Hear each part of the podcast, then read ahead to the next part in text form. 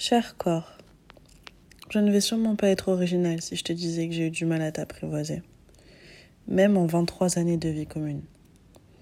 Tu es le premier avec qui j'ai dû cohabiter, avec qui j'ai dû apprendre à vivre.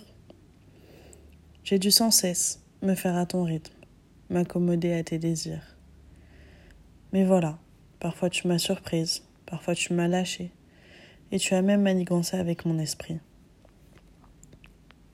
Ces jours-là paraissaient toujours très longs.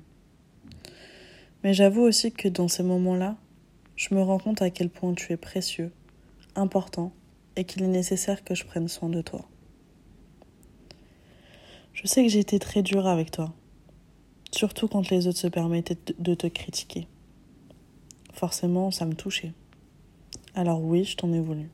Oui, j'ai souvent rêvé d'échanger avec un autre. Je t'ai même orné de dessins pour essayer de t'aimer un peu plus.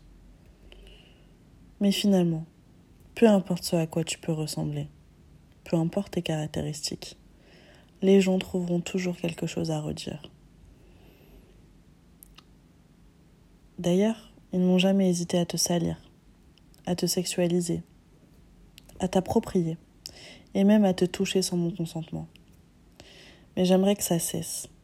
J'aimerais aujourd'hui t'honorer, te vénérer, et ne plus jamais avoir peur de te montrer ou de te couvrir. Je n'ai plus honte de tes cicatrices, toutes laissées par la vie, par tes expériences.